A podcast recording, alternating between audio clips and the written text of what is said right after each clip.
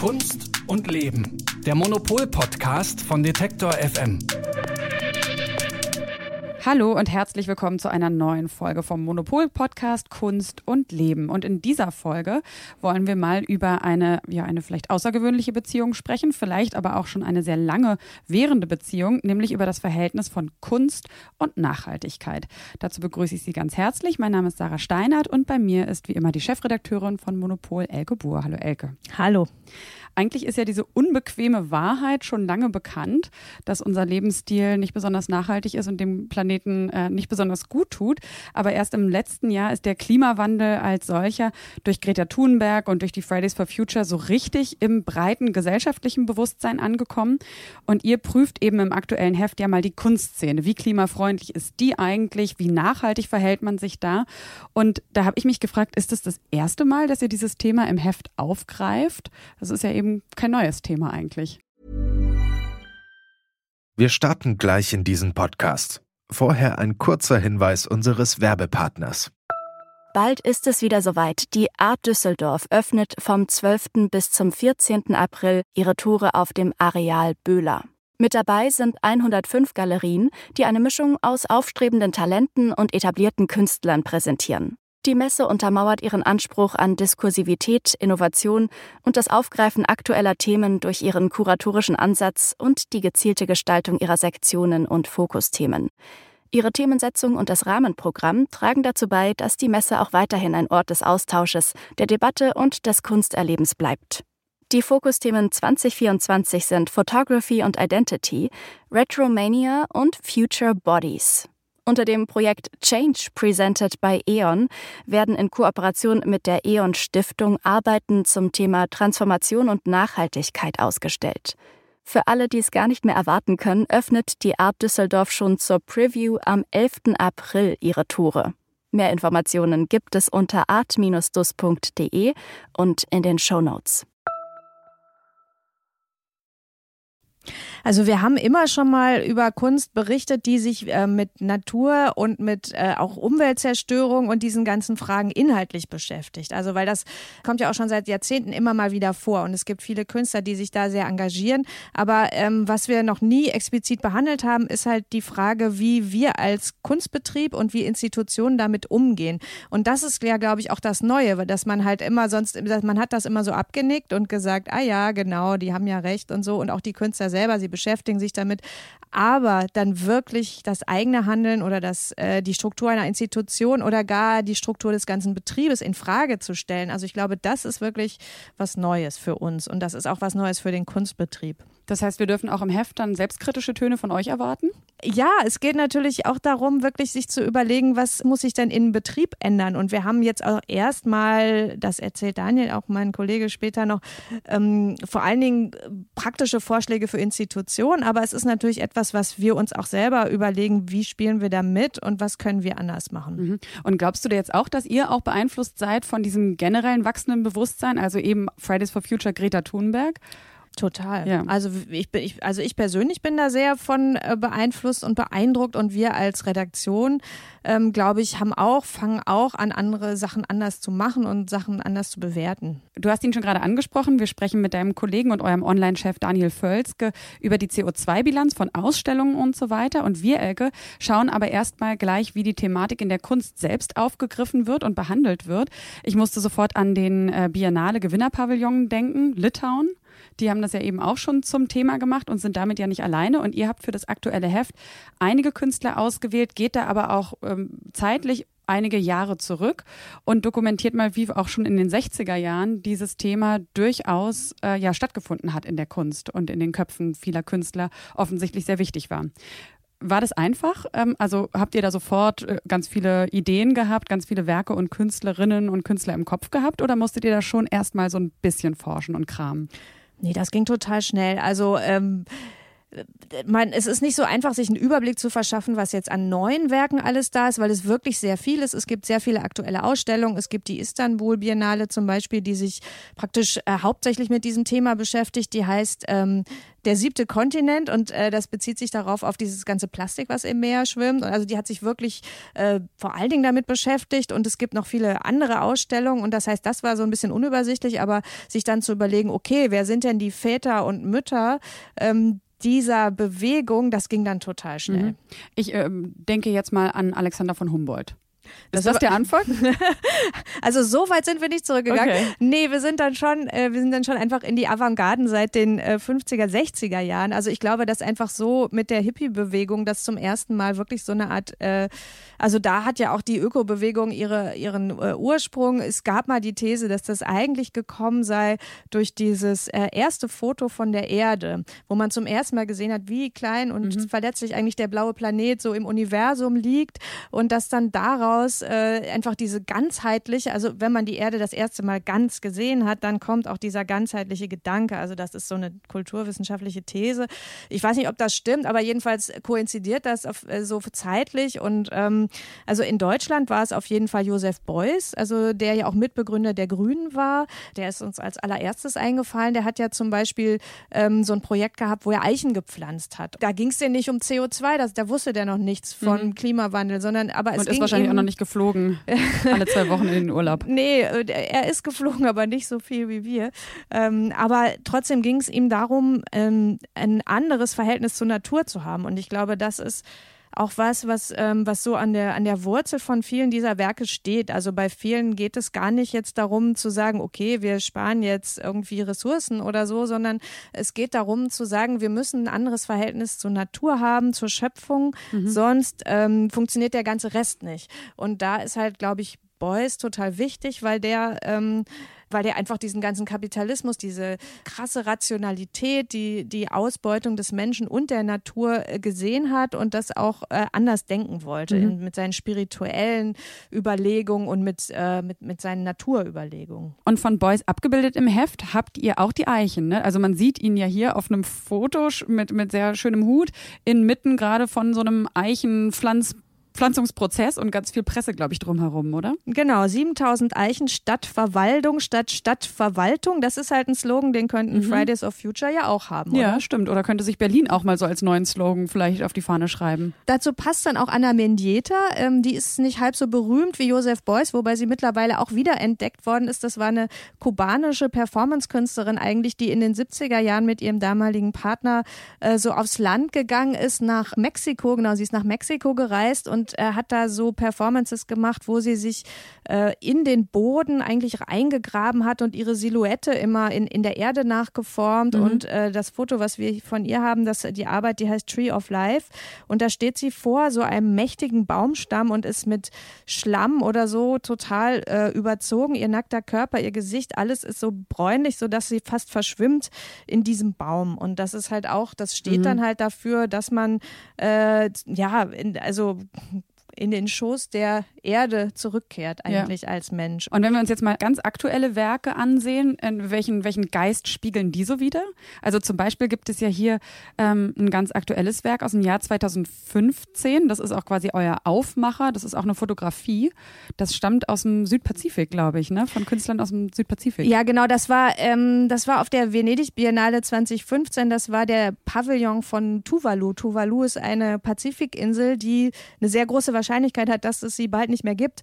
Und die haben halt einfach ihren Pavillon praktisch unter Wasser gesetzt und man musste da ähm, über so einen schmalen Steg laufen und alle kriegten nasse Füße. Und, Ach so, das ist eine ähm, Fotografie aus dem Pavillon ja, ja, selbst. genau, das ist, so, so mhm. sah das da aus. Also ja. ich bin da auch durchgelaufen damals und damals dachte man noch, also 2015 ist nicht so lange her, trotzdem hat man es noch anders wahrgenommen. Also mhm. damals, also vor Greta Thunberg und bevor das wirklich in Deutschland in der Debatte an, so mhm. richtig angekommen war. Damals sagte man, ja, ja, schlimm, schlimm und jetzt habe ich nasse Füße, aber ist das nicht ein bisschen plakativ als Kunstwerk ja. und so? Und jetzt denkt man so, ja, also das war's. Es, ist, ja. es muss so einfach sein, weil sonst verstehen wir es ja offensichtlich alle nicht. Mhm. Und nochmal äh, auf die, meine Frage zurückzukommen, siehst du da Unterschiede zwischen so ganz zeitgenössischen Werken so der letzten fünf bis zehn Jahre im Vergleich zu den 60er Jahren? Also der Umgang jetzt von Beuys zum Beispiel ähm, oder sein Verhältnis zum Thema Kunst, Nachhaltigkeit, Umwelt und den Künstlern, die heute zu diesem Thema was machen? Ja, ich glaube, da hat sich schon sehr viel geändert, weil einfach man durch so viele Phasen durchgegangen ist. Also ich glaube, dass zum Beispiel, wenn man heute wieder zu so einer Spiritualität zurückkommt, dann ist das so über drei Phasen von Digitalisierung und extremer wissenschaftlichem Nerdtum so wieder gespiegelt und dann darüber mhm. hinweg. Also ich glaube, dass das äh, dass das Verhältnis komplexer geworden ist, weil viel mehr Naturwissenschaft auch bei der Kunst mit reinspielt. Also ich glaube, sehr viele Künstler, ähm, denen ist es dann, denen ist es zu einfach zu sagen, ich liebe diesen Baum mhm. oder ich will irgendwie mit der Natur verschmelzen oder so. Also, sondern das ist, ähm, sondern die recherchieren erstmal ganz viel und die wollen dann auch erstmal wissen, irgendwie, wie funktioniert das eigentlich alles und ähm, ja, also ich glaube, dass das ist äh, heute einfach anders. Also du meinst, man ist auch schon geprägt, also das, das Bewusstsein oder das Verhältnis zur Natur ist auch anders, weil man ja eben diese Phasen der Digitalisierung und so der extrem, vielleicht auch verstandsmäßigen, ähm, äh, diesem Drang, die Welt so verstandsmäßig zu durchdringen und auch mit Technik zu bezwingen, dass das Einfluss gehalten hat, auch in die Art, wie Künstler heute eben über Umwelt sprechen und denken. Ja, und also ich meine, natürlich ist auch äh, Beuys schon eine Reaktion auf die Industrialisierung, mhm. aber, auf, aber halt nicht auf diese ähm, extreme, also ich glaube, diese Idee der Vernetzung hat sich nochmal ganz anders ausgebreitet mhm. und wie ich gesagt habe, die zusammen, also auch wirklich die wirkliche Zusammenarbeit, Kooperation von Künstlern mit Wissenschaftlern, mhm. die ist halt, ähm, das ist was Neues. Also da ist, glaube ich, Thomas Saraceno zum Beispiel ein tolles Beispiel für, der halt wirklich ernsthaft äh, seit Jahren daran forscht, wie man fliegen kann ohne fossile Brennstoffe, einfach nur mit Wind. Mhm. Also mit Wind und Thermik. Und ähm, dafür, äh, der, der denkt sich nicht einfach nur was aus, sondern der forscht da wirklich dran und hat irgendwie 2015 auf der Pariser Klimakonferenz gesprochen. Also das ist halt schon, glaube ich, nur eine Stufe weiter. Und trotzdem ist es eine Kunstinstallation. Also das, was ja, wir jetzt hier Kunst, zum Beispiel genau. sehen, sind genau. so, das sieht aus wie so fliegende Dreiecke oder zumindest, also zwei sind hier noch auf dem Boden, auf so einer weiten, auf so einem weiten Feld zu sehen und äh, zwei andere haben sich schon in die Lüfte hochgeschwungen. Ja, das funktioniert wohl wirklich, wobei meine Kollegin Silke, die den sehr gut kennt und sich viel mit ihm besprochen hat, die hat das mal irgendwie alles beschrieben und sie meinte, ja, also das funktioniert. Das Problem ist, dass man dann eventuell aber auch ein paar Tage braucht, je nachdem, wie der Jetstream gerade steht, mhm. um von hier nach da zu kommen. Also ja. es ist komplex, aber es ist halt eben nicht nur eine Utopie, sondern die wird halt so weit getrieben, dass man es wirklich machen kann. Ähm, du hattest ja gesagt, äh, dass die Künstler nicht mehr einfach nur die Natur lieben und den Baum lieben lieben, aber es gibt ja gerade so einen Gegenwartskünstler, der auch vor kurzem in Berlin ausgestellt hat. Ja, genau, Zheng Bo. Äh, ziemlich lustig, der ist in dieser Gropius-Bauausstellung mhm. Garden of Earthly Delights, äh, Garten der irdischen Freuden. Ähm, und seine irdische Freude besteht halt darin, dass er mit so einer äh, Gruppe von größtenteils auch schwulen Performern in so einen riesigen Farnwald gegangen ist und dann hatten die Sex mit diesen Farnen mhm. und die haben da einen Film davon gemacht. Und ähm, also für den für seinen Kontext war das noch wichtig, dass es in Taiwan, das heißt, es gibt auch politische Implikationen, wem gehört dieses Land und so weiter. Und äh, aber für jetzt für uns aus unserer Perspektive ist es halt einfach nur ähm, sehr, sehr bemerkenswert zu sehen, ähm, wie weit die Liebe zur Pflanze gehen kann. Du hast schon gerade die Ausstellung angesprochen. Garten der irdischen Freuden heißt es auf Deutsch, läuft im Gropiusbau noch zum, bis zum 1. Dezember. Man muss sich also beeilen, wenn man das noch sehen möchte. Warst du da? Ja, ganz tolle Ausstellung, hat mir echt gut gefallen. Okay, also unbedingt hingehen. Äh, wer nicht in Berlin ist, sondern in Frankfurt, der könnte sich dort noch anschauen, die Ausstellung Trees of Life, Erzählungen für einen beschädigten Planeten, läuft noch bis zum 19. Januar. Und dann gibt es auch noch die Ausstellung von Mark Diane und Christine Wang, Climate Change is Real, Stop Procrastinating, also nicht mehr so viel prokrastinieren, in der Galerie Nagler Draxler in München noch bis zum 1. Februar. Man sieht also, es gibt gerade unheimlich viele Ausstellungen, ähm, ganz viele Kunstwerke, die sich auf ganz verschiedene Art Art und Weise aus ganz verschiedener Perspektive dem Thema widmen. Aber ist das nicht eigentlich auch so ein bisschen heuchlerisch, wenn Künstler in ihren Werken zwar den Klimawandel anprangern, anmahnen, gleichzeitig aber selbst um die ganze Welt fliegen? Ja, und genau darüber hat Daniel Völzke in der neuen Monopol-Ausgabe einen Artikel geschrieben und deswegen freue ich mich, dass er jetzt gleich bei mir zu Gast ist.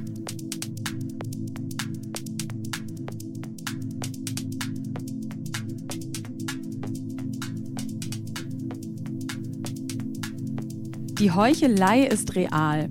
Wenn ich glaube, dass der Klimawandel eine existenzielle Krise darstellt und ich weitermale, Plastik benutze, fliege und Gemälde via Luftfracht auf die Art Berlin bringe, bin ich eine Heuchlerin. Das sagt die US-amerikanische Künstlerin Christine Wang. Und so zitierst du sie auch in deinem Artikel, Daniel. Hallo, erstmal schön, dass du da bist. Hallo, ich freue mich auch hier zu sein. Was fangen wir denn mit dieser Einsicht von Christine Wang an? Ist das jetzt schon der erste Schritt zur Besserung, würdest du sagen? Ich glaube schon, es ist ein erster Schritt, ähm, die Auswirkungen des eigenen Tuns nüchtern zu analysieren. Ähm, das macht sie ja und dann bleibt sie glaube ich, stehen und äh, sagt, alles ist Heuchelei, äh, ich bin eine Heuchlerin, ihr seid Heuchler und wir machen einfach so weiter. Und mhm. ich glaube, dass das dann der falsche Abzweig ist, den sie da genommen hat. Äh, ich finde das sogar ein bisschen zynisch und auf alle Fälle aber falsch, weil wir haben ja irgendwie noch gar nicht mal angefangen, uns die Voraussetzungen anzuschauen, unter denen wir Kunst machen und Kunst anschauen. Du meinst die ganz konkreten Voraussetzungen im Sinne von, was braucht es denn, um Kunst zu machen? Also äh, was für Materialien muss ich benutzen? Wie kann ich überhaupt kann ich das Fliegen vermeiden? Muss ich, um damit meine Kunst auch gesehen wird, vielleicht aber eben doch ja, wie sie sagt, manche Kunstwerke verschiffen? Genau, also mhm. dass man erstmal anfängt zu überlegen, worauf kann ich verzichten, was ist äh, wichtig, worauf kann ich nicht verzichten, mhm. was kann ich verbessern, welche Materialien kann ich benutzen, die äh, besser sind, wie kann ich Materialien besser lagern und so weiter und so weiter. Diese Fragen werden bislang gar nicht gestellt, mhm. zumindest nicht in Deutschland. Lass uns das gerne am Kunstbetrieb nochmal so festmachen. Also was sind das genau für Emissionen im weiteren weiteren Sinne, die der Kunstbetrieb verursacht. Also Fliegen hat Christine Wang ja schon angesprochen. Was ist es noch? Ja, also es sind ja nicht nur die Menschen, die fliegen von einer Biennale zur nächsten und von Kunstmessen, die teilweise nur vier Tage dauern, äh, sondern eben, es ist auch die Kunst, die hin und her geschifft werden muss, die verfrachtet werden muss, die verpackt werden muss. Mhm. Ähm, ein riesiger Posten ist, auch die Klimatisierung von Depots und Ausstellungsräumen in Museen. Mm, also gerade im Museumsbetrieb ist das, glaube ich, der größte Energieposten, die die Museen haben. Es geht Ständig muss die Luft ausgetauscht werden, die Luft muss äh, erhitzt werden oder runtergekühlt werden, je nachdem wie das Wetter draußen ist. Sie muss befeuchtet werden, entfeuchtet werden und das verbraucht Unmengen von Energie. Dann zusätzlich hat man natürlich noch die Beleuchtung, Verpackung hatten wir schon genannt, Ausstellungsarchitektur aber auch sowas wie ähm, diesen ähm, ständigen Wettlauf, den die Museen an, offenbar miteinander haben, dass jeder sich einen tollen Neubau, Anbau, äh, Zubau äh, hinstellt. Ähm, das verbraucht äh, auch ziemlich viel Energie, mhm. auch wenn man jetzt sagt, wir bauen jetzt nach den neuesten umwelttechnischen Standards. Es dauert Jahrzehnte, bis äh, diese Einsparungen äh, in dem neuen Bau wieder kompensiert wird äh, durch, die, äh, durch den Energieverbrauch des Baus und der Baumaterialien. Mhm. Das heißt, es wäre klimafreundlicher, bei dem zu bleiben, was man hat? Ja. Und wenn wirklich was erstmal, sage ich mal, richtig kaputt ist, das dann neu zu bauen. Ja, also die, ich verstehe die Museen auch schon. Sie sind unter Druck. Sie haben äh, steigende Besucherzahlen, die, äh, die meisten. Äh, sie haben steigende Bestände, weil es mhm. einfach mal die Kunst geht nicht weg, also alte Kunst verschwindet nicht und es kommt ständig neue dazu. Mhm. Und irgendwohin muss das ja. Aber äh, man sollte sich, glaube ich, überlegen, wie man damit auch anders und kreativer umgehen kann. Ähm, ich glaube, der die Kunstwelt insgesamt, nicht nur die Museen, die sind einer Wachstumslogik, äh, unterliegen einer selbst auferlegten Wachstumslogik, die nicht mehr zeitgemäß ist. Jetzt gibt es ja einige Museen, ähm, die ein bisschen was anders machen wollen, allen voran die Tate-Museen in Großbritannien. Die haben sich ja selbst äh, Ziele auferlegt, beziehungsweise haben den Klimanotstand ausgerufen und ganz konkrete Ziele formuliert. Ähm, kannst du nochmal sagen, für wen Sie, haben Sie sich selbst diese Ziele wirklich auferlegt oder ist das so ein, so ein Pamphlet, was rausgeht an den ganzen Kunstbetrieb? Es ist erstmal ähm, eine symbolische Handlung, äh, wenn man einen Klimanotstand ausruft. Ähm, äh, das sind selbst auferlegte Ziele. Also man sagt erstmal, dass man den, dass man an den menschgemachten Klimawandel glaubt und mhm. dass man etwas dagegen unternehmen möchte. Und ähm, die TED hat sich ganz konkrete Ziele gesetzt. Also dazu gehören, dass man bis 2023 10 Prozent CO2-Emissionen einsparen möchte. Das möchte man machen, indem man mehr Ökostrom, also überhaupt Ökostrom komplett nutzt, äh, vegetarische und vegane Mahlzeiten in den Museumsrestaurants mhm. anbietet, Dienstreisen per Bahn macht und so weiter. Ähm, das sind erstmal äh, Maßnahmen, die man in der TED ähm, in der Tät machen möchte, äh, umsetzen möchte, aber man möchte auch so eine Art Handlungsanweisung äh, erstellen im Laufe dieser Zeit, die dann auch von anderen äh, Museen benutzt werden können. Zum Beispiel?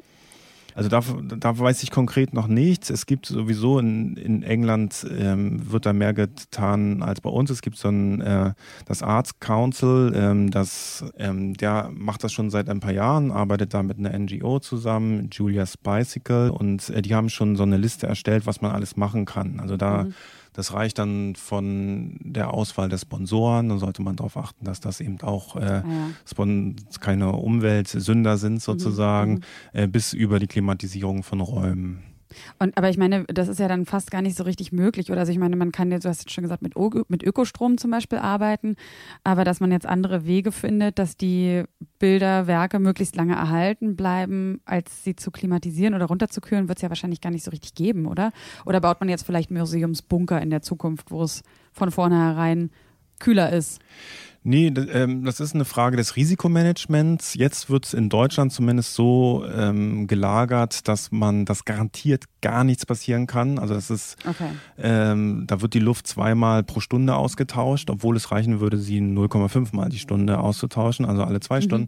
Man muss dieses Risikomanagement, also man muss studieren, was passiert äh, mit, mit, mit den Exponaten ähm, und man muss dann auch, ähm, also überhaupt mal so ein Risikomanagement machen oder man kann auch darüber über nachdenken, dass man verschiedene Materialien in verschiedenen lagert. Also Holz braucht eine andere Temperatur als Papier und so weiter. Mhm. Gab es sowas eigentlich schon mal, ähm, sowas wie den Klimanotstand? Also gab es schon mal so eine extreme ich will gar nicht sagen Fokussierung, aber so ein extremes Ernstnehmen und auch nach außen geben des Klimawandels?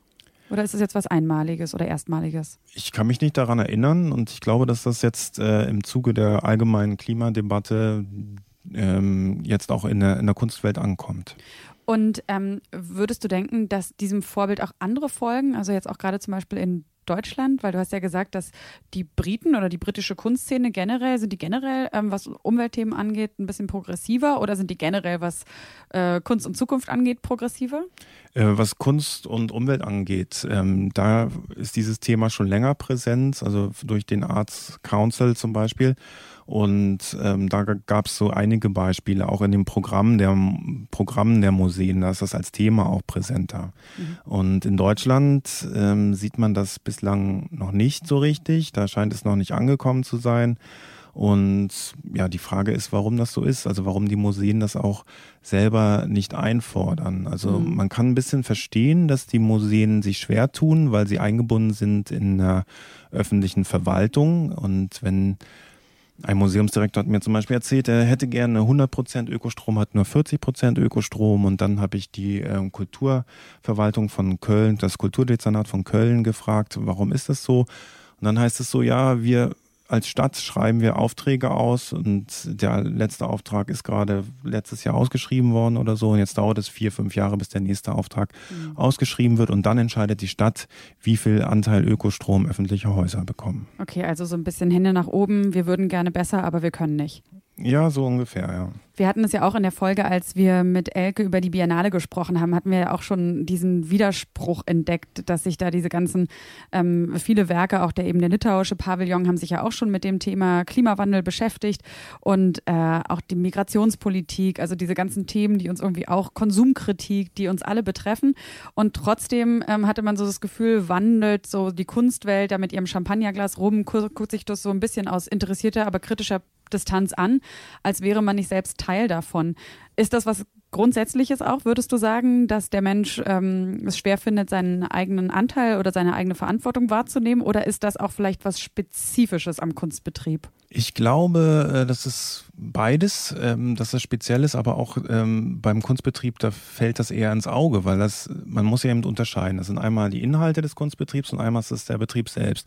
Wenn man sagt, die, äh, wenn sich die Kunst, wie jetzt zum Beispiel auf der Venedig Biennale oder auf der Istanbul Biennale, sich mit dem dröhnen, äh, drohenden Umweltkollaps beschäftigt, aber ähm, der Betrieb selber nicht ähm, nicht umweltfreundlich agiert, dann ist natürlich sofort dieser Vorwurf, den wir vorhin hatten, der Heuchelei mhm. oder des Greenwashings im ja. Raum. Und deshalb kann der Kunstbetrieb nicht umhin kommen, sich mit diesen Fragen auseinanderzusetzen, wie er selber grüner werden kann. Ich finde es nur so, so irgendwie so seltsam, weil wir assoziieren ja so Werte mit den, sonst gerne auch mit Künstlern, also jetzt vielleicht nicht unbedingt mit allen Konsumenten von Kunst, aber schon mit den Künstlern, wie Weltoffenheit, Aufgeklärtheit, ähm, stehen ein für Werte wie Gleichberechtigung, was jetzt zwischen den Geschlechtern, aber auch vielleicht zwischen verschiedenen Ethnien ist. Und gleichzeitig ist man aber eben so, so als Vertreter der Branche eben in Sachen so Umweltschutz und Nachhaltigkeit nicht an der, an der Speerspitze. Also das ist doch irgendwie, scheint mir das so ein Widerspruch zu sein. Es ist Augen, ein ziemlich augenfälliger Widerspruch und dieser Widerspruch, der muss thematisiert werden.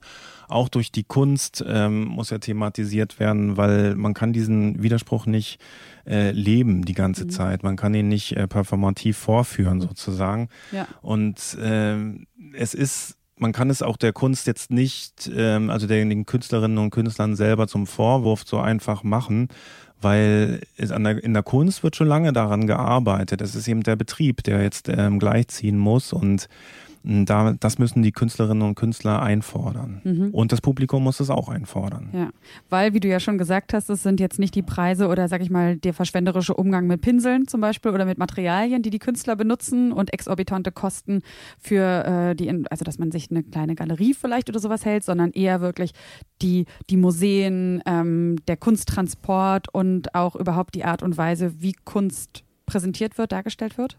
Ja, und auch diese, ähm, dieses, diese Wachstumslogik, ja. ähm, die zerstörerisch ist. Ähm, das fängt an bei den Kunstmessen, äh, wie ich schon sagte, dass sie vier Tage gehen und es werden immer mehr, es werden immer mehr Kunstmessen mhm. und äh, das bedeutet eben viel äh, Flugemissionen. Äh, und das geht weiter über die Neubauten von Museen und ähm, der, die Art und Weise, wie auch Kunst gefeiert wird und wie Kunst auftritt.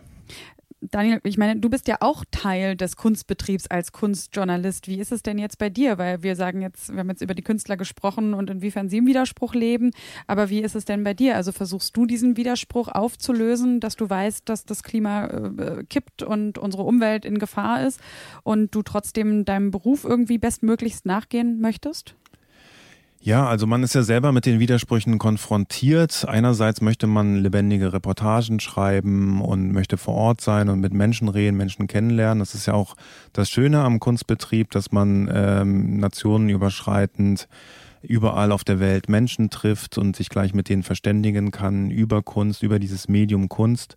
Ähm, ich habe da wunderbare Erlebnisse gehabt von, äh, von Nepal bis Miami. Mhm. Ähm, aber habe jetzt auch für mich persönlich ent, äh, beschlossen, weniger zu reisen und oder beruflich ähm, sogar in den letzten Monaten gar nicht mehr zu reisen und ähm, mich auf andere Sachen zu konzentrieren. Also dann schreibt man eben weniger Reportagen und macht andere Hintergrundgeschichten, die man telefonisch erfragen kann.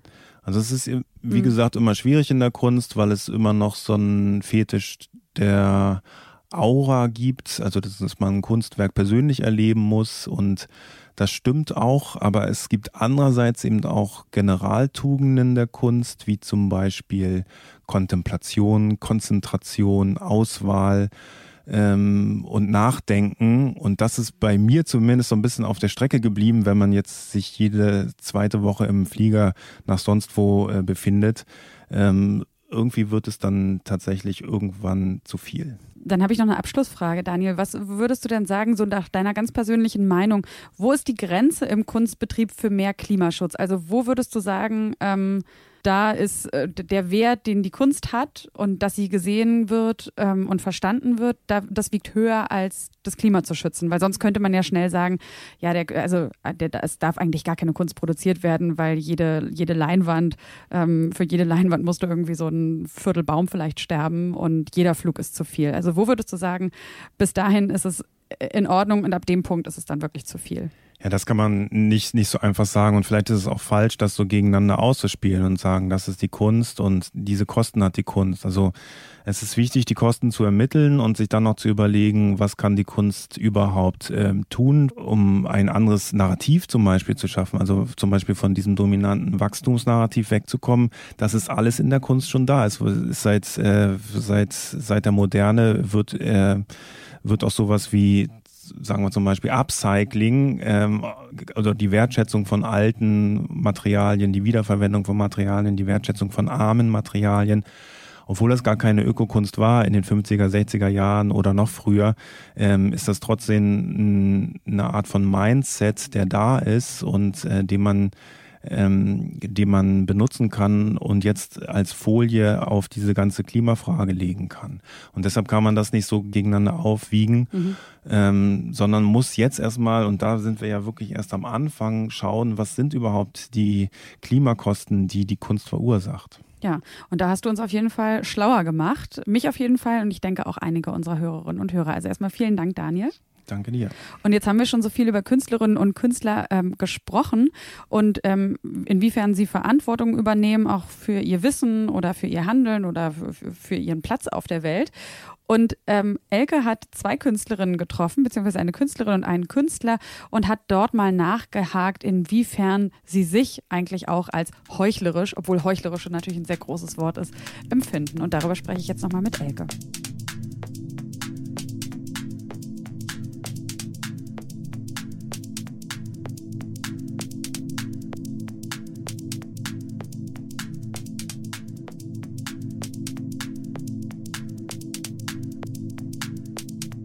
Wir haben ja schon gehört, dass in der Kunstwelt so eine gewisse Doppelmoral herrscht. Also einerseits mit den Kunstobjekten auf den Klimawandel aufmerksam machen, andererseits selbst und durch die eigenen Werke die ganze Zeit um die Welt fliegen. Und äh, du bist jetzt wieder bei mir, Elke, und du wolltest ja mal wissen, wie die Künstler mit diesem Widerspruch umgehen, beziehungsweise wie sie sich selbst dazu positionieren und hast darüber gemeinsam gesprochen mit Antje Majewski und Andreas Greiner. Warum jetzt genau die beiden? Also lustigerweise, ich habe ich die getroffen und zwar Antje Majewski, ähm, die kenne ich schon lange, beziehungsweise beobachte oder verfolge ihr Werk schon lange. Das ist äh, ganz interessant, weil die ist eigentlich eine ganz, ganz tolle Malerin. Ähm, aber nur zu malen ist ja viel zu langweilig, weil die ist äh, extrem engagiert. Also erst war sie vor allen Dingen, hat sie sich für Feminismus engagiert und mittlerweile ist sie sehr auf dem äh, im ökologischen Bereich unterwegs und die hat gerade schon seit mehreren Jahren ein ganz großes Forschungs- und auch Kunstprojekt zum Thema seltene Apfelsorten. Also mhm. Die hat irgendwie halt über, äh, über diese Apfelsorten geforscht und hat darüber geforscht, warum wir eigentlich immer nur dieselben Äpfel im Supermarkt und sogar auch im Biomarkt bekommen. Das ist nämlich eine ganz, ganz begrenzte äh, Sortenvielfalt, die wir nur noch haben. Und dann hat sie recherchiert und in Polen, da gibt es so eine, so eine Apfelplantage, wo es halt noch ganz viele andere Sorten gibt. Und das ist extrem wichtig, die zu erhalten, weil wenn diese sechs Äpfel, die wir noch haben, die wir die Golden Delicious mäßig, mhm. die wir immer essen, wenn die irgendwann mal von irgendwelchen äh, komischen Käfern dahin gerafft werden, dann muss man halt diese anderen Sorten haben. Und äh, naja, jedenfalls war ich beim Apfelfest von Antje Majewski, ähm, wo man diese ganzen tollen Äpfel essen konnte und auch äh, Gemälde von ihr sehen und Filme von ihr gucken und so. Und da stand sie gerade und unterhielt sich mit Andreas Greiner über Wälder. Und da dachte ich, ähm, super. Die beiden zusammen irgendwie und die waren auch so tief im Gespräch versunken und hatten irgendwie, haben sofort so zusammen Pläne gemacht und mhm. so. Das war ganz schön. Andreas Greiner äh, war ja mal Schüler bei Olafur Eliasson, ne? Genau, Andreas Greiner ist eher so der Typ Wissenschaftler, so als Künstler, also sehr introvertierter Typ irgendwie, der so sich so total tief rein versenkt in alles, was er macht. Und ähm, was ich zum Beispiel letztes Jahr, glaube oder vorletztes Jahr mal von ihm gesehen habe, war eine sehr abgefahrene Arbeit mit so Algen, die geleuchtet haben bei, äh, wenn, äh, wenn er Musik gemacht hat. Mhm. Also äh, das heißt, dass er wirklich wie so ein Naturwissenschaftler arbeitet und dann dabei aber dann so da ganz interessante Sachen bei rauskommen. Und der hat sich als letztes eben auch mit Wäldern beschäftigt. Und die beiden, äh, so viel kann man glaube ich schon mal verraten, haben ja zu unserem Schwerpunkt oder zu unserer Fragestellung sehr unterschiedliche Meinung. Du hast sie ja beide gefragt, ähm, inwiefern sie denn ähm, ja so ihr eigenes Verhältnis oder ihren eigenen Spagat zwischen, dass sie als Künstler in einer relativ verschwenderischen Branche arbeiten, aber trotzdem ja eben offensichtlich auch über Themen wie Biodiversität, ähm, Klimawandel und so weiter aufklären. Und Christine Wang hat ja den Begriff heuchlerisch verwendet. Was haben die beiden dazu gesagt? Also wer steht da auf welcher Seite von den beiden? Also die erstmal, die wissen das natürlich beide. Also das Problem ist beiden äh, bekannt äh, und auch völlig, also völlig bewusst. Die Frage ist halt nur, wie optimistisch ist man noch dahinter? Und die Antje Majewski hat da eigentlich, also an dem Punkt kam sie so richtig, äh, fand ich, da kam so richtig ihr ganzes Herz raus, wie sie dann gesagt hat, nee, wir brauchen die Kunst. Also ich finde, Kunst ist eine ganz also ist wirklich sehr notwendig und wunderbar und, und sehr wichtig, denn wir brauchen äh, nicht nur technische Lösungen. Wir werden ziemlich sicher technische Lösungen brauchen. Wir kommen nicht drum rum. Aber wir brauchen halt eben auch neue Arten des Empfindens oder des äh, Zusammenarbeitens und des Zusammendenkens. Und ich glaube, dass die Kunst dabei helfen kann, diese neuen Arten des Empfindens und des äh, in der Weltseins und auch der Gemeinschaftlichkeit auf, aufzuzeigen oder, oder zu verbildlichen oder ja, Menschen da heranzuführen. Und in, deswegen finde ich tatsächlich, dass wir Künstlerinnen und Künstler da eine ganz wichtige Rolle haben, denn wir sind diejenigen, die also in der, auf, der, auf der Bildseite oder sagen wir mal im visuellen Bereich oder in diesen komplexeren Installationen Menschen auch ähm, vom Gefühl her oder vom, also vom, vom ganzheitlichen Erleben her vielleicht wohin führen können, wo sie vorher noch nicht waren. Naja, und Andreas Kreiner hat dann in dem Gespräch mit mir da erstmal gesagt, ähm, dass er da nicht so optimistisch ist. Weil die einzige realistische Antwort, die man als Künstler eigentlich geben kann darauf, ist, dass man fast aufhören müsste so. Weil das, was man momentan, also in dem System, an dem man momentan teilnimmt, gehört eben Reisen als immanenter äh, Bestandteil dazu. Also wenn ich nicht reise, dann reist meine Kunst. Und wenn meine Kunst nicht reist, dann wird sie nicht gesehen.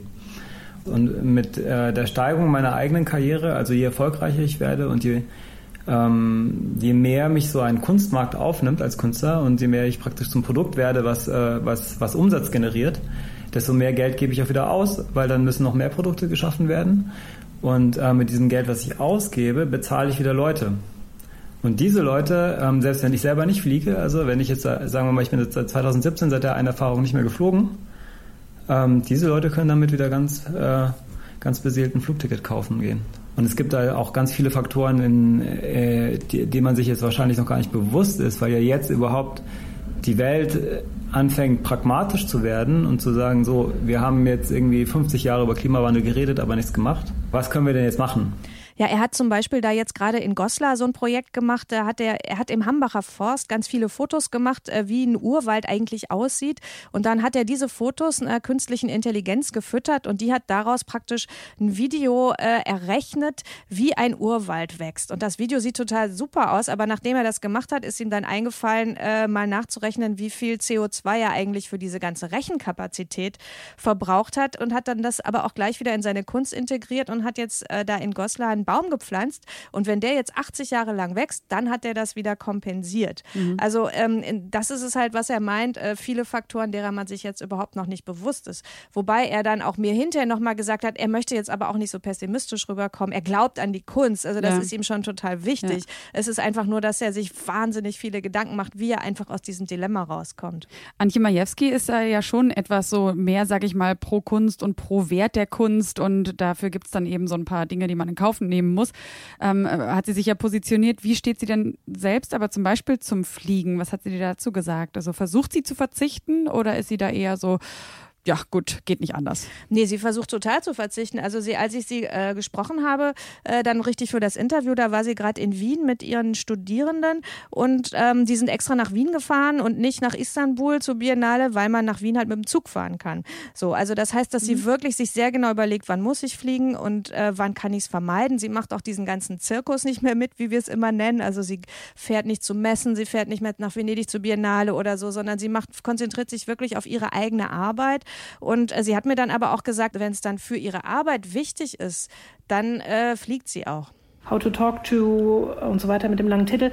Da waren ja viele internationale Künstler beteiligt und Künstlerinnen. Und äh, das war für mich total wichtig, dass wir halt die gemeinsam vorbereitet haben und dass ich mit denen auch Zeit dort verbracht habe. Das heißt, allein dafür bin ich nochmal nach China geflogen. Ich war irgendwie, glaube ich, sechsmal nochmal im Senegal und manchmal denke ich aber, es gibt bestimmte Projekte, wo es vielleicht unerlässlich ist, ähm, weil ich auch daran glaube, dass wir halt eben uns nicht nur per Skype sehen können. Also wenn ich dieses Gefühl erzeugen will, der Dringlichkeit, dass wir global zusammendenken müssen, dann muss ich auch irgendwann mal diese Menschen sehen und mit denen wirklich Zeit verbringen. Aber ich finde, was ganz wichtig ist, ist, dass man nicht irgendwo hinfährt und da nur so vier Tage ist und dann wieder zurückfährt, dann kann man wirklich auch skypen.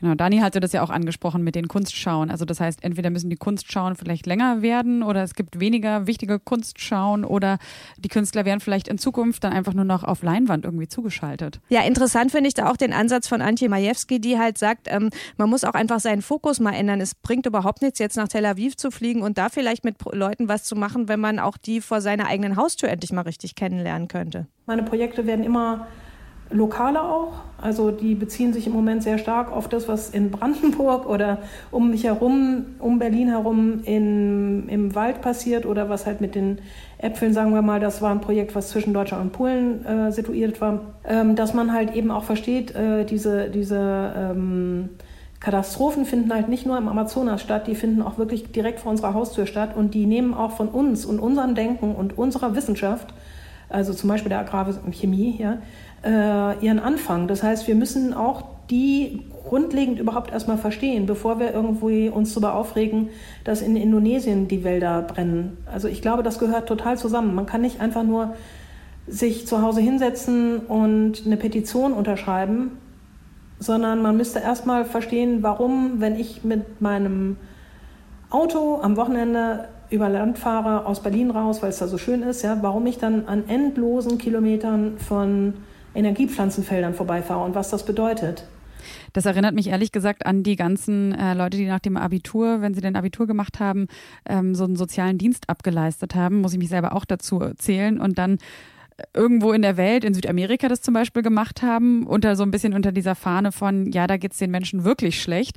Natürlich klang da aber auch mit oder war auch eine Motivation, ich habe mal Lust nach Südamerika zu kommen. Und dann gab es aber immer schon auch die Leute, die gesagt haben, gut, ja, aber arme Leute, soziale Projekte könntest du auch genauso gut hier zu Hause vor deiner eigenen Haustür quasi, könntest du auch Menschen helfen wenn das eigentlich der Fokus ist. Ja, aber auf der anderen Seite verstehe ich auch total den Impuls, man möchte was anderes kennenlernen. Also es ist ja auch so, äh, wiederum Reisen äh, ist die beste Impfung gegen ähm, Engstirnigkeit, Chauvinismus, Nationalismus ja. und so weiter. Man, andererseits, man wünscht ja eigentlich allen Leuten, dass sie mal irgendwo ganz woanders hinkommen und sich dann da irgendwie orientieren und sehen, mhm. okay, das sind irgendwie auch alles super nette Menschen und die sind halt anders als ich und da komme ich jetzt einfach mal mit klar. Ja. Also insofern, das hat alles immer so seine beiden Seiten. Total, aber man kann kann ja da auch eben so sagen, das, was jetzt ja passiert ist in den letzten Jahren, ist ja wirklich dieses gar nicht mehr so Reisen, um zu reisen, sondern ähm, dann fliegt man vielleicht nach Amsterdam einfach, weil, weil die Taxifahrt irgendwie in den Club teurer wäre. Da kann man auch nach Amsterdam fliegen. Und das ist ja dann auch nicht mehr dieses Reisen, wo du sagst,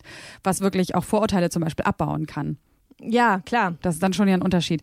Ähm, wie ist es denn jetzt bei den beiden? Also haben die beiden den Eindruck, dass in der Branche schon gerade ordentlich was passiert und ist es genug? Oder ähm, sehen die da eigentlich noch ganz viel Handlungsbedarf ihres eigenen Betriebes? Also ich glaube, keiner hat überhaupt irgendwo das Gefühl, dass genug passiert. Natürlich haben alle das Gefühl, man muss mehr machen. Und die äh, Antje Majewski, die hat mir dann auch gesagt, dass sie oft ähm, auch ganz frustriert ist und denkt so, mein Gott, wie soll das denn alles gehen? Und dass das Einzige, was dagegen hilft, ist eigentlich wirklich, wenn man so auf diese lokalen Projekte guckt und auf die kleinen Anfänge. Also wenn man dann sieht, irgendwie, okay, hier gibt's die Gruppe, die hat halt jetzt so und so viele, die hat Apfelbäume gepflanzt und die haben sich jetzt darum gekümmert, dass diese eine Pflanze überlebt oder dass dieses ein, diese eine Tierart gerettet wird oder so. Also mhm. man kann, man muss sich auch von diesem Ding verabschieden, dass man jetzt alleine auf einmal alles rettet, sondern man muss immer da, wo man ist, und was man sich gerade ausgeguckt hat, da muss man dran arbeiten, allein auch um die eigene äh, Zufriedenheit und, und irgendwie die eigene Hoffnung auch zu retten. Und ich glaube, Andreas Greiner ist auch noch auf der Suche danach. Also bei ihm ist es jetzt so, ist es jetzt so ein Baumprojekt, was, was glaube ich, ihm so die Perspektive gibt. Also er möchte so, ein, ähm, so eine große Initiative gründen, zusammen mit einem Kurator, wo es darum geht, dass Künstler aufforsten können, Bäume pflanzen. Er hat mir gesagt, ich möchte ganz viele Bäume pflanzen in meinem Leben und er möchte Leute mhm. vernetzen, die das auch tun wollen. Und dann gibt es, hatte er mit Antje zusammen die Idee, man könnte ja vielleicht ein Stück Wald aufkaufen und das dann wachsen lassen, dass es ein Urwald wird oder so. Also all solche Dinge und, und man braucht halt solche Projekte, um damit irgendwie weiter klarzukommen. Und äh, was bei Andreas Greiner finde ich auch immer interessant ist, dass er das aber auch immer praktisch wissenschaftlich begleitet. Das heißt, er möchte das immer ganz genau recherchieren und ausrechnen und wie funktioniert das denn. Und äh, das ist auch, finde ich, ein gutes Beispiel dafür, wie Künstler, auch Institutionen dann beraten können, was sie eigentlich machen müssen. Ich bin jetzt für eine Ausstellung in Leipzig gefragt worden. Ähm, da haben wir jetzt ausgerechnet, was die ungefähr äh, verbraucht haben. Jetzt haben wir denen gesagt, okay, ihr könnt 50 Bäume pflanzen da habt ihr das kompensiert, aber dann müsst ihr auch 80 Jahre auf diese Bäume aufpassen. Dann haben die es nach 80 Jahren geschafft. Oder ihr könnt eben 1600 äh, pflanzen, ähm, aber dann müssen die mittelgroß sein. Dann haben die es in einem Jahr fixiert. Genau, das Museum in Leipzig wollte von ihm wissen, wie sie ähm, praktisch CO2 kompensieren können und dann hat der das für ein bestimmtes Projekt und dann hat er das für sie ausgerechnet. Sehr interessant dann doch, wie dann aus dieser Beschränkung dann eigentlich ganz viel neue, neues Kreatives entsteht, aus ja. der vermeintlichen Beschränkung. Das ist ja aber immer so in der, also gerade dafür sind ja Künstler auch gerade da irgendwie, dass die, man gibt denen sozusagen Rahmenbedingungen und die machen was Überraschendes draus. Mhm. Deswegen wäre ja auch mein Vorschlag, man müsste eigentlich äh, bei Kunst an Bauprojekten jetzt einfach immer Künstler fragen, könnt ihr uns was zum Thema CO2, könnt ihr uns was zum Thema Artenvielfalt machen, mhm. könnt ihr uns irgendwie unsere Fassade so begrünen, dass dahinterher alle möglichen Vögel wohnen wollen, keine Ahnung. Also ich glaube, dass da Künstler ganz viele kleine Ideen hätten und wenn praktisch da jedes Museum, jede Institution, jedes öffentliche Gebäude sich da so ein, äh, so ein Kunst am Bauprojekt mit, mit Ökologie irgendwie herbeiholen äh, würde, dann wär, würde auch schon total viel Exemplarisches dann auch passieren. Ja, und Elke, jetzt weiß ich ja, äh, weil vorhin, als das Mikrofon aus war, hat mir Daniel schon gesagt, dass ihr als Monopol, ohne euch jetzt zu belobhudeln, aber dass ihr jetzt auch ganz aktiv ähm, äh, eure Verantwortung quasi übernehmt und jetzt einen offenen Brief stellen wollt, richtig? Ja, wir haben, äh, genau, Daniel hat das halt auch im, im Austausch mit Experten halt ähm, praktisch so entwickelt, äh, was man jetzt eigentlich tun müsste. Also es geht jetzt nicht darum, äh, dass wir jetzt fordern, dass man äh, alle Biennalen abschafft oder so, sondern, ähm, sondern was wir wollen, ist, dass es ganz konkrete Handlungsanweisungen und Möglichkeiten für Institutionen, also für Museen äh, in Deutschland gibt, was halt über ähm, praktisch Monika Grütters kommen müsste, die Kulturstaatsministerin. Ähm, die Idee ist, dass die so eine Taskforce gründen soll, so ähnlich wie beim Schwabinger Kunstfund damals. Da ging das ja auch plötzlich alles ganz unbürokratisch und schnell, weil wir finden, man braucht ein Umweltzertifikat für Museen und die Museen müssen ähm, Richtlinien bekommen, also oder müssen auch beraten werden. Die müssen irgendwie Vorgaben bekommen, wie sie ihren äh, äh CO2-Ausstoß senken können und wie sie ökologischer einfach ihren Ausstellungsbetrieb machen können. Und ich glaube, durch solche sehr pragmatischen praktischen Maßnahmen, die man auch wirklich schnell umsetzt und flexibel, könnte man schon viel machen. Und äh, was habt ihr jetzt beim Monopol intern auch gerade nach der Arbeit äh, für dieses neue Heft, was habt ihr da für Pläne geschmiedet, was ihr jetzt ganz konkret anders machen wollt? Na, ich glaube, bei uns ist der, der, der Knackpunkt sind wirklich immer die Reisen auch. Und ähm, es gibt schon Sachen, wo wir auch als Journalisten einfach hin müssen. Da muss man, äh, man muss halt berichten, aber es gibt auch Sachen, die haben wir früher auch einfach aus Spaß gemacht oder wo wir dann auch freie Autoren hingeschickt haben, weil es halt schön ist. Und das würde ich mir jetzt also mittlerweile dreimal überlegen oder beziehungsweise mach's auch nicht. Mhm. Also ähm, gut, ich selber habe schon seit Jahren immer, wenn ich irgendwo hingeflogen bin, das dann kompensiert. Das, ich weiß nicht, ob ihr das mhm. schon besprochen habt. Es gibt ja diese Atmosphäre, irgendwie, es gibt diese, ähm, äh, man kann ja praktisch die, das CO2 dann ausrechnen lassen auf so Portalen zahlen und dann zahlt man praktisch das Äquivalent und dann wird dann anders, wo das wieder eingespart wird, was aufgeforstet oder wie auch immer. Das ist so eine Art ähm, das ist natürlich auch so ein bisschen so zu, zur Nervenberuhigung, aber trotzdem finde ich es sinnvoll. Also wenn man schon irgendwo hinfliegt, dann sollte man das auf jeden Fall kompensieren. Aber ähm, ja, wir überlegen schon einfach, ähm, manche Sachen dann auch nicht zu machen. Mhm. Und dann gibt's halt dieses Jahr kein Miami. Ja, richtig, weil ich meine, du bist ja sonst schon auch so ein bisschen, sag ich mal, Teil vom Kunst-Jet-Set, ne? Also die Biennale machst du auch immer mit und viele, also du fliegst ja schon auch viel um die Welt und bist ja dann nur, sag ich mal, wenn wir nur jetzt allein die deutschen Kunstmagazine angucken, das summiert summiert sich ja dann ganz schnell auf und dann ist es nur Deutschland, wenn man dann Europa anguckt. Das ist ja dann schon eben immer eine ganz schöne Menge an Menschen und vielleicht äh, gibt es da schon welche so im Kunstbetrieb, die da so ökologisch vorangehen, würdest du sagen? Also jetzt, keine Ahnung, gibt es so die Anna Wintour des Kunstbetriebes, die irgendwie sagt, nee, ich boykottiere jetzt, ich lasse mich eben nur noch zuschalten? Ja, das Problem ist, um das zu erreichen, müsste man ja erstmal total berühmt sein, weil sonst will einen ja auch gar keiner zuschalten. Und wie wird also man erstmal der Weg, Elke? ja, aber wie wird man denn so berühmt oder ja. keine Ahnung, also wie, wie, wie erkämpft man sich denn so eine Stellung, indem ja. man rumfährt und irgendwie, also das ist ja gerade das, was Andreas Greiner auch gesagt hat. Ähm, der fliegt jetzt nicht mehr, aber er meinte, um in diese Position zu kommen, dass ihn trotzdem jemand kennt, musste er natürlich erstmal ziemlich viel durch die, um die Welt fliegen und statt seiner fliegen jetzt seine Werke. Also ja. man kommt nicht richtig raus. Man könnte natürlich jetzt sagen, ähm, man, äh, man wechselt die Branche, aber so weit sind wir, glaube ich, alle auch noch nicht. Ja, ab in die Schwerindustrie. ja, gute das ist Idee, besser. genau. ja, und damit sind wir auch schon wieder am Ende dieser Folge. Ich fand es äh, sehr, sehr spannend. Also vielen Dank, Elke, dass ihr dieses Thema auch im Heft aufgegriffen habt. Da habe ich mich persönlich sehr auch drüber gefreut. Und ich finde, wir haben jetzt ganz schön auch gesehen, dass ähm, die Veränderung überhaupt nicht unbedingt immer schlecht sein muss. Und das fand ich bei Daniel jetzt eben auch sehr schön, dass er nochmal aufgezeigt hat, dass diese Begrenzung auch sehr viel Positives hervorbringen kann. Und es scheint jetzt gerade so eine Zeit zu sein, in der jeder durch diese, durch dieses wachsende Bewusstsein und dadurch, dass eben auch jetzt alle sich einig sind, dass äh, der Klimawandel gestoppt werden muss mit vereinten Kräften, dass ganz viele Leute jetzt so individuellen Handlungsspielraum entdecken und sich in dem sogar anfangen, richtig wohlzufühlen. Ja, hoffen wir, hoffen, hoffen wir. wir. Aber wir müssen weiter auch mit gutem Beispiel vorangehen. Auf jeden Fall. Ich fühle mich auch schon ganz komplett, wie heißt es? Kontemplativ. Kontemplativ, genau. Ja. Ich werde jetzt gleich noch mal einen Kaffee bei euch trinken und gucken, ob die Milch denn bio ist. ich weiß nicht, vielleicht auch nur schwarz mit Zucker. Schwarz, ja, das ist dann das ist auf jeden Fall un untierisch, aber natürlich auch nicht unproblematisch. Auf jeden Fall vielen, vielen Dank, Elke. Und wir wollen noch hinweisen auf das aktuelle Heft. Das ist nämlich ab jetzt am Kiosk erhältlich. Und äh, auf die nächste Folge, in der widmen wir uns nämlich der Zukunft der Kunst. Dazu vielleicht noch einen Satz von dir. Was erwartet uns dort? Ja, wir verraten einfach, wie die Kunstwelt in zehn Jahren aussehen wird. Ähm, nee, genau, wir wollen Experten und Expertinnen einladen und, und mit denen besprechen, äh, was sie für Entwicklungsmöglichkeiten sehen, in was für eine Richtung es geht, in puncto Digitalisierung, was die Architektur, was wir davon zu erwarten haben, wie sich der Kunstmarkt entwickelt. All das äh, wollen wir herausfinden und zwar immer in so kurzen Live-Gesprächen. Da freuen wir uns schon drauf. Und an dieser Stelle mal ausnahmsweise ein kleiner Hinweis von mir, Eva Morlang. Ich bin die, die sonst im Hintergrund für diesen Podcast die Strippen zieht und Tonspuren schneidet, in der Redaktion vom Online-Radio- und Podcast-Produzenten Detektor FM.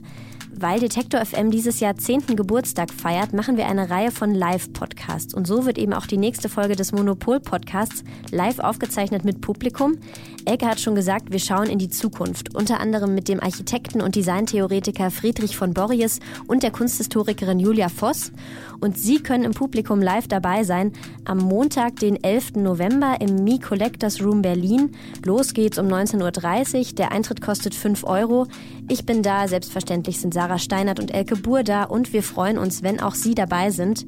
Alle Infos dazu gibt's nochmal schriftlich auf detektor.fm slash podcast-tour. Und für alle, die nicht in Berlin dabei sein können, gibt's die Folge dann später selbstverständlich auf allen Kanälen, wo Sie Ihre Podcasts sonst so hören. Kunst und Leben. Der Monopol-Podcast von Detektor FM.